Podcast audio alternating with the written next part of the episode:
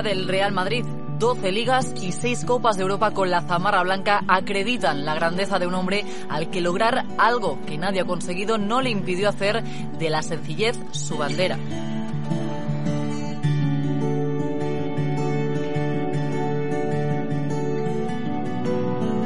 Pero la suya no es la única contribución de su familia al deporte. Hijo y hermano de futbolistas, los sobrinos de Gento también son ilustres madridistas.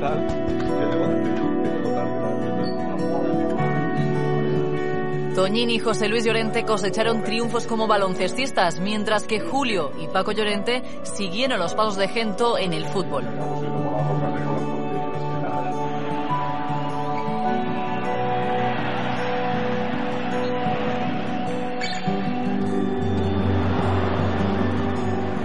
Este último es el padre de Marcos Llorente, el joven canterano del Real Madrid, además es nieto por parte materna de otro ilustre futbolista blanco, Ramón Grosso.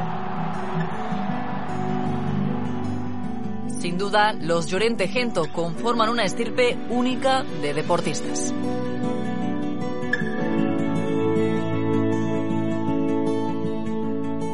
José Luis empezó en un colegio que no, tenía campo de fútbol, ¿no? Tenía solo cancha de baloncesto y entonces alguna vez yo creo que le vi jugar, pero jugaban a las afueras, en un campo que había en las afueras y a mí me, no sé, me comentaban que él dice que no, pero me comentaba que, no era muy bueno así con los pies y tal. Entonces, igual, entre eso y que no tenía el campo y tal, derivó un poco al, al baloncesto. Bueno, contrariamente a la versión que ha dado aquí mi hermano Paco, que no estaba, por lo cual no sé por qué opina, en el colegio en el que estamos en Valladolid, que era el Colegio Lourdes, sí tenían equipos de fútbol, sí tenían campos de fútbol. Los hermanos que llevaban el equipo de fútbol querían que yo jugase con el fútbol, dadas mis cualidades innegables. Pero a mí me, gustaba más el baloncesto. Y luego mi hermano Toñín eh, jugaba muy bien al fútbol, era jugaba por la, por la izquierda así extremo zurdito, así muy habilidoso también, lo que pasa es que con 12 años le rompieron la tibia y el peroné y cogió miedo y tal y se cambió se cambió el baloncesto. Sí, a mí me gustaba, me gustaba jugar y jugaba yo un poco por la banda, ¿eh? no hubiera llegado ni a las ni tres metros por debajo de la suela de sus zapatos, pero sí que empecé jugando al fútbol porque realmente aunque me gustaba mucho el baloncesto y le veía, y le veía jugar a José a mi hermano mayor y me llamaba mucho la atención, el fútbol también me gustaba. Tampoco es que seamos deportistas, creo yo, físicamente excepcionales, ¿no? Quizá Paco sí, ¿no? Pero el resto somos más o menos normales, con eh, ciertas cualidades destacadas, pero muy trabajadas y muy entregados a lo que nos gustaba. Bueno.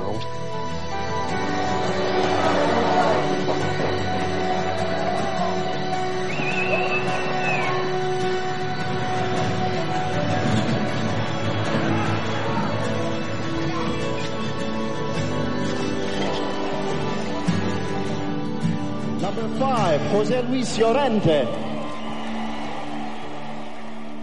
Vengo de una familia muy, muy deportista, muy futbolera.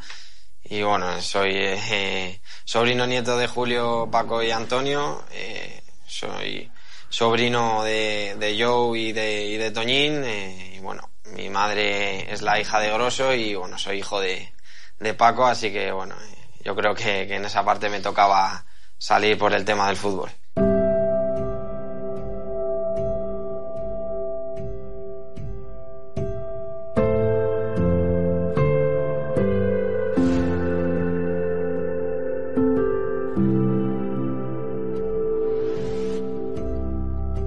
Que dice, pues mira, es el sobrino de gente y tal, pero tú como, como es una cosa que, que la has visto siempre a tu tío y tal, pues dices, pues, pues no sé, será gente un personaje muy famoso y tal, pero no, realmente como tú lo estás viendo a diario o casi a diario, pues no te, no te llama la atención.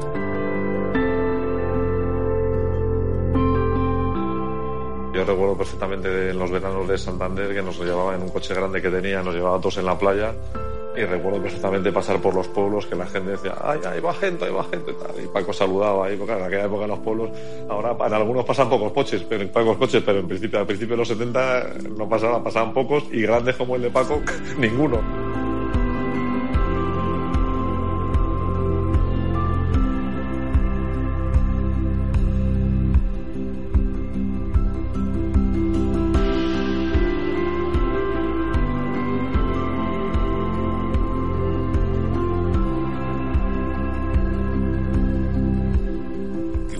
Que había ganado tanto, con esa sencillez con que lo llevaba, me llamaba mucho la atención, me llamaba la atención, pero no solamente me llamaba la atención ese, esa manera de ser de él, mm, me llamaba la atención de lo buena persona que era, ¿no?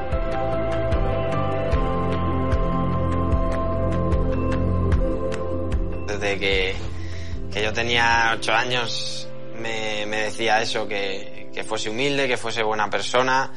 Eh, eran dos aspectos en los que, bueno, cuando yo era pequeño, pues me resaltaba un poco eh, que solo me dijese esos, esos dos aspectos y luego ya cuando vas creciendo te vas, te vas dando cuenta que son fundamentales. ¿Ves? A nosotros nunca nos lo ha dicho, ¿eh? aunque naturalmente que lo intuimos, pero es parte de su forma de ser.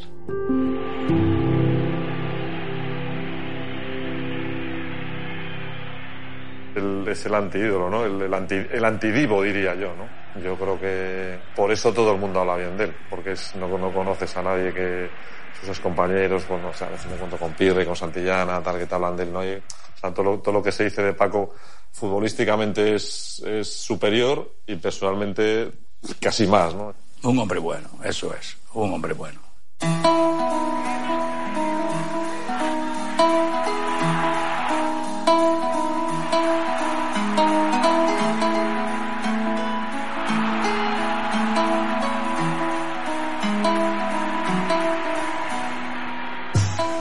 Era, como yo le llamo, el gran capitán.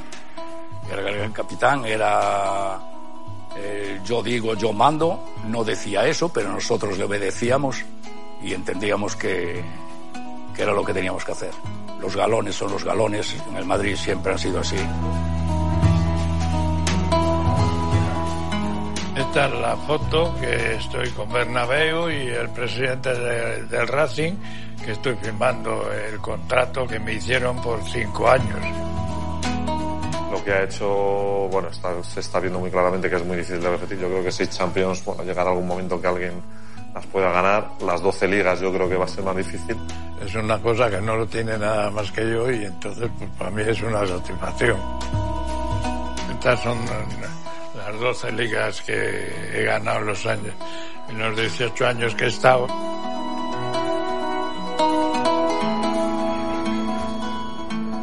Estas copas son las del Carranza. Yo he ganado cinco veces. En aquella época siempre era muy importante, venían muchos equipos extranjeros.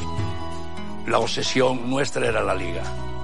Era la liga por la sencilla razón que para participar en la Copa de Europa tenías que quedar campeón. Es un jugador que ha ganado muchísimo, que, ha dado muchísimo al Real Madrid y bueno, para mí es un orgullo y, bueno, es algo, un espejo en, donde fijarme aunque sea tan tan grande.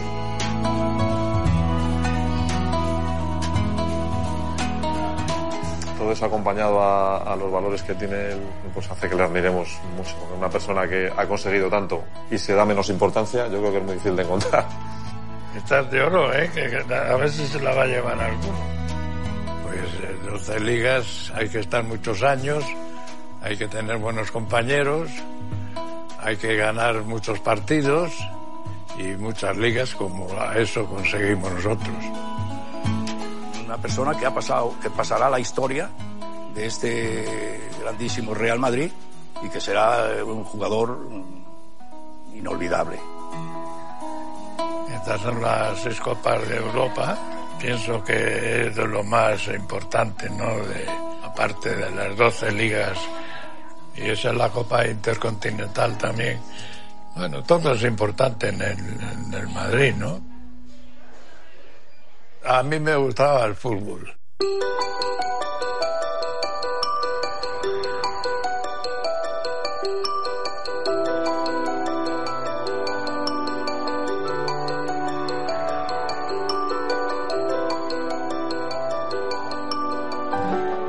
Padre había sido jugador de la Cultural de Guarnizo.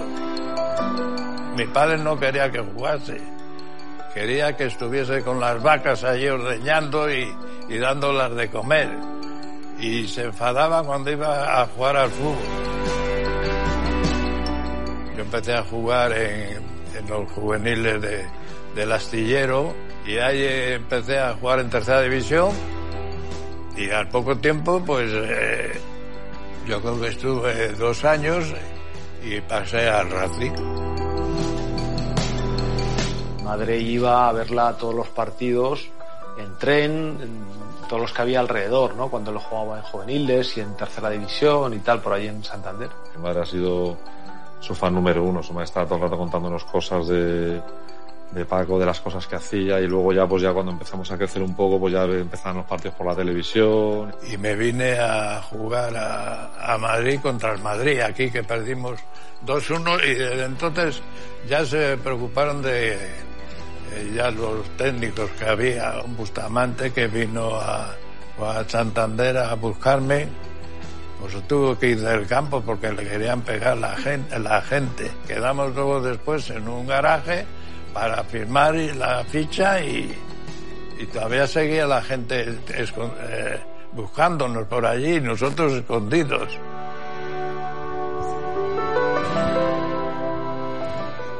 Al primero yo aquí parecía que no daba la talla.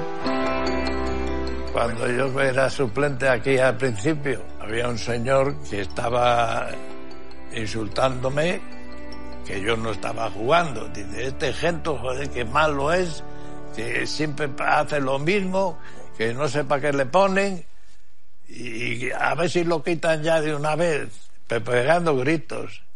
Y resulta que yo estaba al lado de él, que yo no estaba en el campo.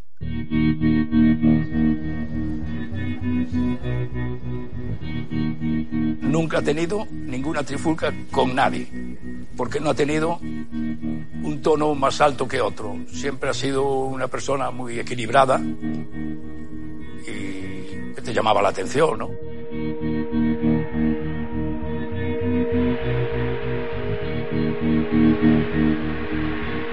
El mejor jugador que ha tenido el Madrid en la historia ha sido Estefano. Adelante, atrás, metiendo goles, chillándote porque a lo mejor te estabas parado, animando a los compañeros, tenía muy mala leche, pero en fin, era un tío cojonudo. De Estefano fue el que yo no me fui a, a los Asuna, que es el que me quería, y fue él.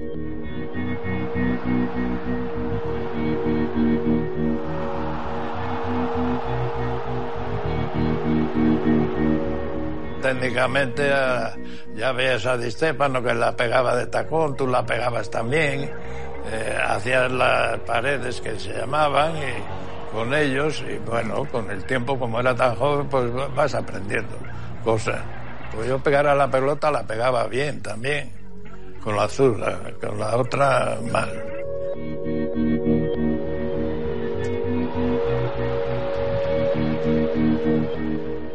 Su éxito ha sido el desborde por velocidad.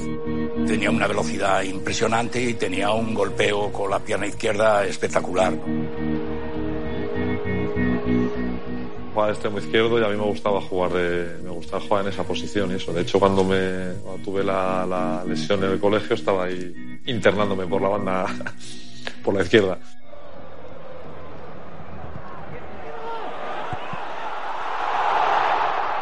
Al cada, cada persona tiene una posición más o menos asignada. eh, a lo mejor si me hubiese planteado jugar eh, más en la banda, pero, pero claro, esa velocidad yo no la tengo y, yo creo que, que la posición de medio centro es la que mejor me viene.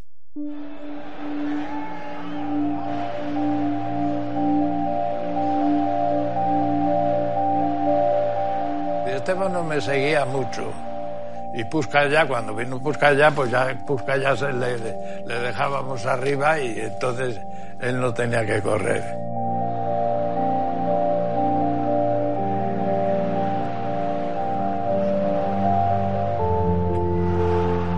Y Estefano era el que hacía de todo, adelante, en el centro y atrás. Y Puscas y yo estábamos ahí arriba. Luego ya vino Amancio, ¿no? Pero, pero éramos tres que jugábamos ahí. Hasta cierto punto asustado, porque estaba Paco Gento, estaba Alfredo y Estefano y estaba Pancho Puscas, donde eran dos jugadores donde los habías admirado, ¿no?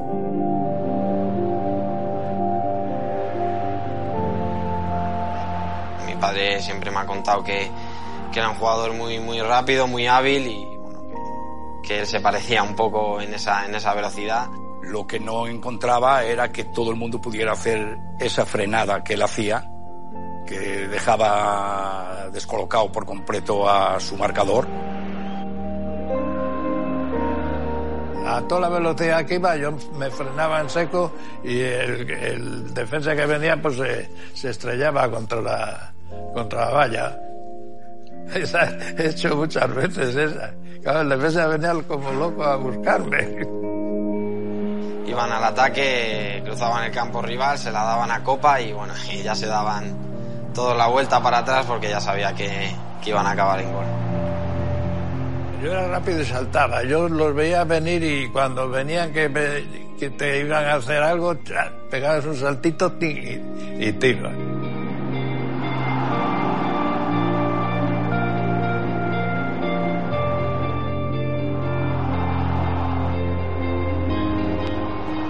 Pegaba muy fuerte la pelota con la, con la izquierda, centraba bien, la llevaba bien en velocidad con, con ella, siempre pegadita al pie, me iba de los contrarios con facilidad.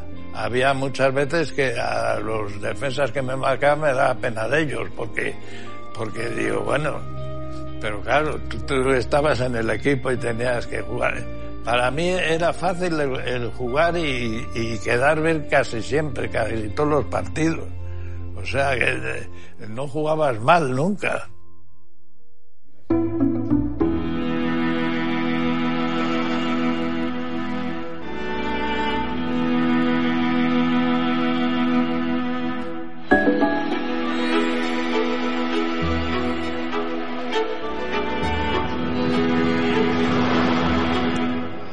Atlético siempre fue, fue nuestro rival y- el más difícil, más difícil que el Barcelona. El Atleti era un equipo pues como ahora. El Atleti de antes era, era un gran equipo cuando jugaban Collar y Mendoza y, y Peiró y todo eso, tenía un gran equipo y para nosotros siempre fue el rival más difícil.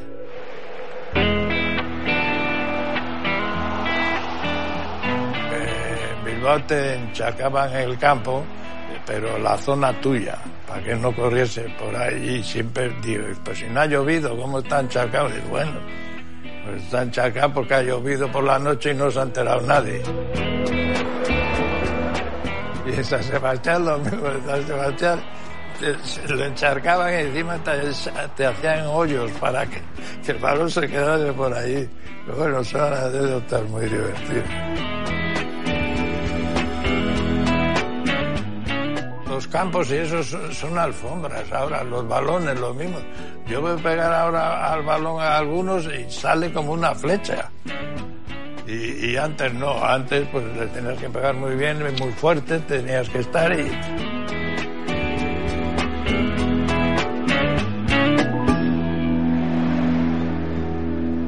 Antiguamente tenías más espacio, te daban un balón y, tú podías correr y tener solo uno, el defensa tuyo y meterte adentro, aunque luego te saliese uno o, do- o dos co- contrarios. Ahora es, más difícil. Yo pienso que ahora es más difícil para, los jugadores el, jugar, ¿no? Han vivido épocas diferentes, eh, tienen opiniones diferentes, pero bueno, yo soy como una esponja, cojo, cojo un poco de todos eh, y luego hago mi propia opinión. Los tiempos cambian, pues al final es como yo ahora, Marcos. Yo le puedo dar consejos de, pues, de actitud y de tal, y de eso, pero ya ha cambiado tanto la, la forma de jugar, la intensidad y tal, que al final no puede. Lo que tú has vivido casi no, no tiene nada que ver con lo que están jugando ellos. Lo llevo bien, lo llevo con mucho orgullo, eh, lo llevo de, de manera tranquila. eh, algunas veces, bueno, pues he tenido esa suerte de que ellos han vivido todo esto de, de manera máxima y bueno, pues a la hora de, darme consejos y, y demás, pues la verdad que me considero una afortunado.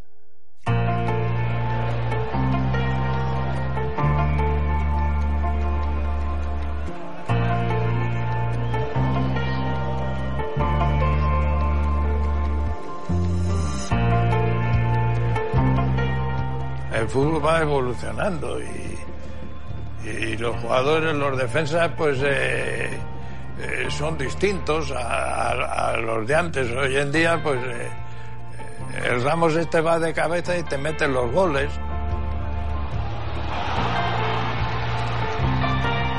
Mucha gente que juega en el centro del campo también se va para, para arriba.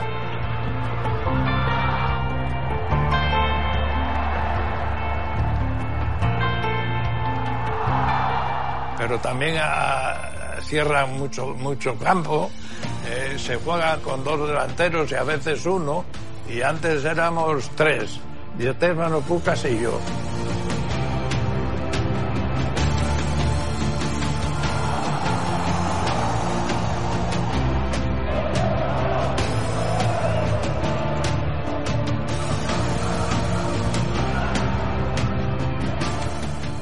este. Bueno, pues ese tiene, tiene clase, tiene y es rápido, se va de los contrarios y luego cuando este tenga unos años más con todo lo que está haciendo, pues ese puede llegar a ser un, jugador fabuloso cuando se siente un poco y fíjate con 18 años las cosas que hace, que no las hace nadie.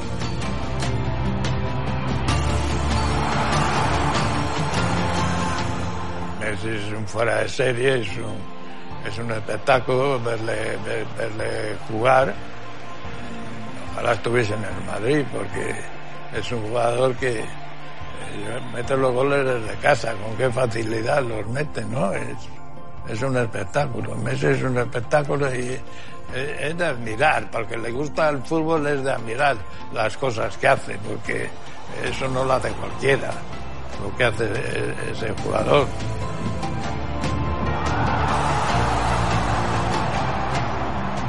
Messi y Estefano y Pelé y Puskas y esos es que son jugadores que no salen así tan tan tan tan, fuera de serie son son espectáculos te gustaría estar viéndoles toda la vida y jugando.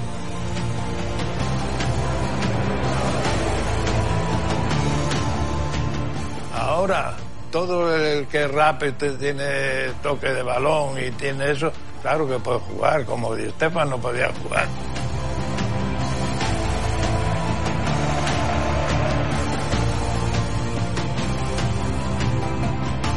Para mí especialmente el haber conseguido todas esas eh, eh, Copas de Europa y esas finales quedando campeón de, liga, pues, eh, es un orgullo, porque yo muchas veces sueño hasta que estoy jugando todavía la Copa Europa.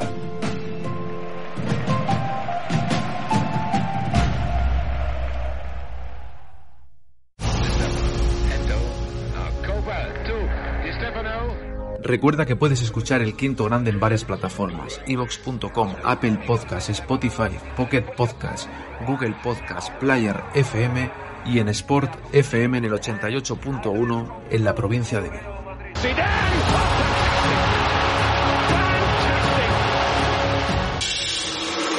El quinto grado, porque la historia debe seguir escribiendo.